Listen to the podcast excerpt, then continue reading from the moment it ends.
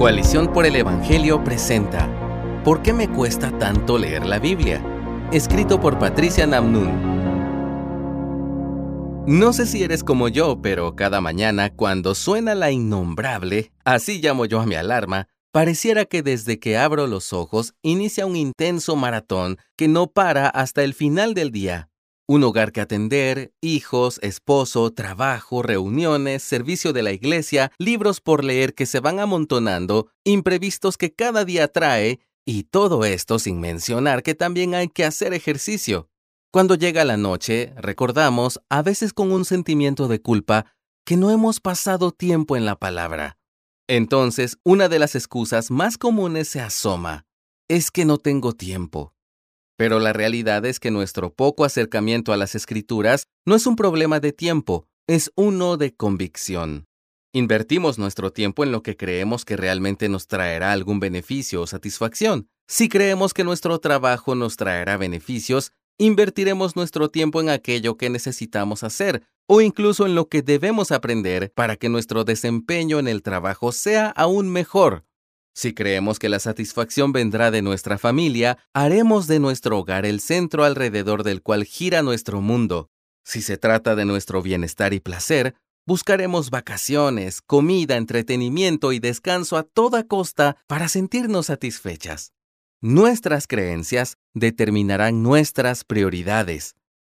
Entonces, si no estamos leyendo la Biblia como deberíamos, es porque probablemente no creemos que la necesitamos tanto o porque creemos que nuestro deleite está en otro lado y no en su palabra. Jesús nos enseñó en Mateo 6:21 que donde esté nuestro tesoro, allí estará también nuestro corazón. Fíjate en lo que la Biblia nos dice de ella misma. En el Salmo 119, 105, vemos que es lámpara que nos guía. También en el verso 52 del mismo Salmo, que provee consuelo en el dolor. Es sabiduría de Dios, dice Salmo 19.7. Es deleite para nuestras vidas, leemos en el Salmo 93.5. Romanos 15.4 nos recuerda que es fuente de esperanza. Y Jeremías 9.24 dice que conocerla es motivo de gloria. También vemos en el Salmo 119.44 que nos da entendimiento. Es medio de santificación, de acuerdo a las palabras de nuestro Señor en Juan 17.17. Sobre todo, como dice Juan 5:39, es el medio de conocer a Jesús y crecer en amor por Él. ¿Qué crees que pasaría si genuinamente creyéramos que todo esto es verdad? Definitivamente no nos despegaríamos tanto de las escrituras. Seríamos como el profeta Jeremías que comía la palabra de Dios. Todo nuestro ser se mueve hacia aquello que genuinamente valoramos. Nuestras acciones siempre serán acordes a nuestras creencias. Entonces, ¿qué hacemos para priorizar nuestra lectura de la palabra? Tomando en cuenta lo anterior, aquí te dejo algunas cosas a considerar. Número 1. Tú y yo necesitamos la palabra. No quiero ignorar ni trivializar la situación de nadie. Hay personas muy ocupadas, personas con realidades complicadas. Por ejemplo, atendiendo a familiares enfermos. Hay personas con trabajos absorbentes para quienes ocuparse de la palabra requiere un esfuerzo extra. La verdad es que en este mundo caído las cosas requieren más esfuerzo y son más fatigosas de lo que quisiéramos. Al mismo tiempo, tendemos a ver la lectura bíblica como una forma de ganar la aprobación de Dios, y eso se convierte en una carga más para nosotros. Pero realidades como estas no deberían hacernos correr de la palabra, sino hacia ella. Tú y yo vamos a la palabra haciendo el esfuerzo posible en medio del tiempo que tengamos, no porque necesitemos ganarnos la aprobación de Dios al hacerlo, sino porque estar cerca de Él es nuestro bien, porque necesitamos la esperanza, la instrucción y la sabiduría que ésta nos provee. Vamos a ella porque estamos incompletas y rotas, y porque a través de las escrituras podemos conocer a Jesús. Nosotras necesitamos las escrituras. Su palabra es nuestro alimento. Número 2.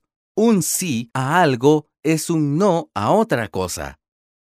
Cada cosa que incluimos en nuestras agendas, cada compromiso que aceptamos, cada sí que expresamos, siempre implica un no a algo más. Por eso necesitamos ser más intencionales en detenernos a pensar de qué estamos llenando nuestro tiempo. Debemos detenernos y evaluar nuestras agendas, porque éstas nos revelarán cuáles son las prioridades en nuestras vidas. En el libro de Ageo, el Señor habló a su pueblo a través del profeta, porque tenía una queja contra ellos. Escucha lo que dice Ageo 1 del 2 al 7. Así dice el Señor de los ejércitos.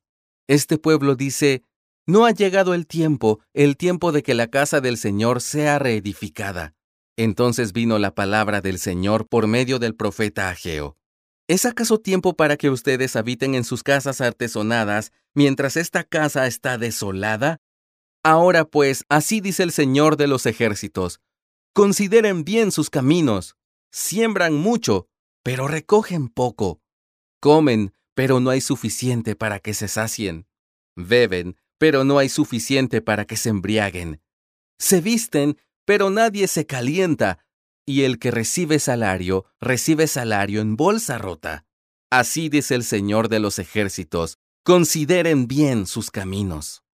Ellos estaban concentrados en servirse a sí mismos, pero no se daban cuenta de que al final lo que estaban haciendo era infructuoso. Sembraban pero no recogían, se vestían pero no se calentaban. Así que Dios les dice, consideren sus caminos. El pueblo debía detenerse y darse cuenta de que lo que estaban haciendo, el servirse a sí mismos, era en vano. Así como necesitó hacerlo el pueblo de Dios en los tiempos del profeta Ageo, nosotros necesitamos detenernos y considerar la manera en la que estamos caminando y cuáles son aquellas cosas que estamos descuidando. Número 3. Nuestras almas necesitan recordar. Si uno de nuestros problemas con nuestro poco o nulo tiempo en la palabra es un problema de lo que creemos y no de tiempo, entonces necesitamos llevar nuestra mente continuamente hacia aquello que es genuinamente valioso. Debemos reconocer que nuestro corazón tiene la inclinación de irse detrás de lo que no tiene valor eterno, de lo que solo trae satisfacción temporal. Por eso es que, en medio de esta realidad, es necesario que le recordemos a nuestras almas que estar cerca del Señor es nuestro bien, como el salmista en el Salmo 73, 28. Necesitamos recordarnos una y otra vez que no hay nada más puro, más limpio, más deseable y más dulce que su palabra. Aunque a veces no lo sintamos así, digámosle esto a nuestra mente y corazón una y otra vez hasta que llegue el momento en el que, en el poder del Espíritu, lo creamos. Y mientras le recordamos esto a nuestra alma, dirijamos nuestra mirada al Señor en oración, clamando por su intervención en nuestras vidas, rogándole con las palabras del Salmo 86.11 que unifique nuestro corazón para que le tema y le busque con afán. Número 4. Respondamos en fe. Como ya mencioné, esta vida debajo del sol no es fácil y para muchos es mucho más complicada que para otros. Aún así, Debemos recordar que darle prioridad a la palabra de Dios en nuestras vidas es algo que hacemos por la fe en Jesús. Lo hacemos por fe porque sabemos que nuestras vidas están en sus manos. Reconocemos que Él sabe mejor que nosotros lo que nuestras almas y nuestras vidas necesitan y que Él es quien se encarga de proveer para todas nuestras necesidades conforme a sus propósitos buenos y las riquezas de su sabiduría en el Evangelio y por el Evangelio. Tú y yo necesitamos la palabra. Si nos damos cuenta de que hemos estado despegados de ella, en lugar de alejarnos de Jesús, corramos a Él. El Señor nos invita a ir en arrepentimiento delante de Él y nos ofrece su perdón. Él es el Señor que nos consuela aún en medio de las consecuencias de nuestro propio pecado. En lugar de cargarnos con culpa por el tiempo que no hemos invertido en la palabra, recordemos la gracia del Señor que trae restauración y la seguridad que tenemos en su amor. Estas verdades nos animarán a abrir nuestras Biblias una vez más. Gracias por escucharnos. Si deseas más recursos como este, visita coaliciónporelevangelio.org.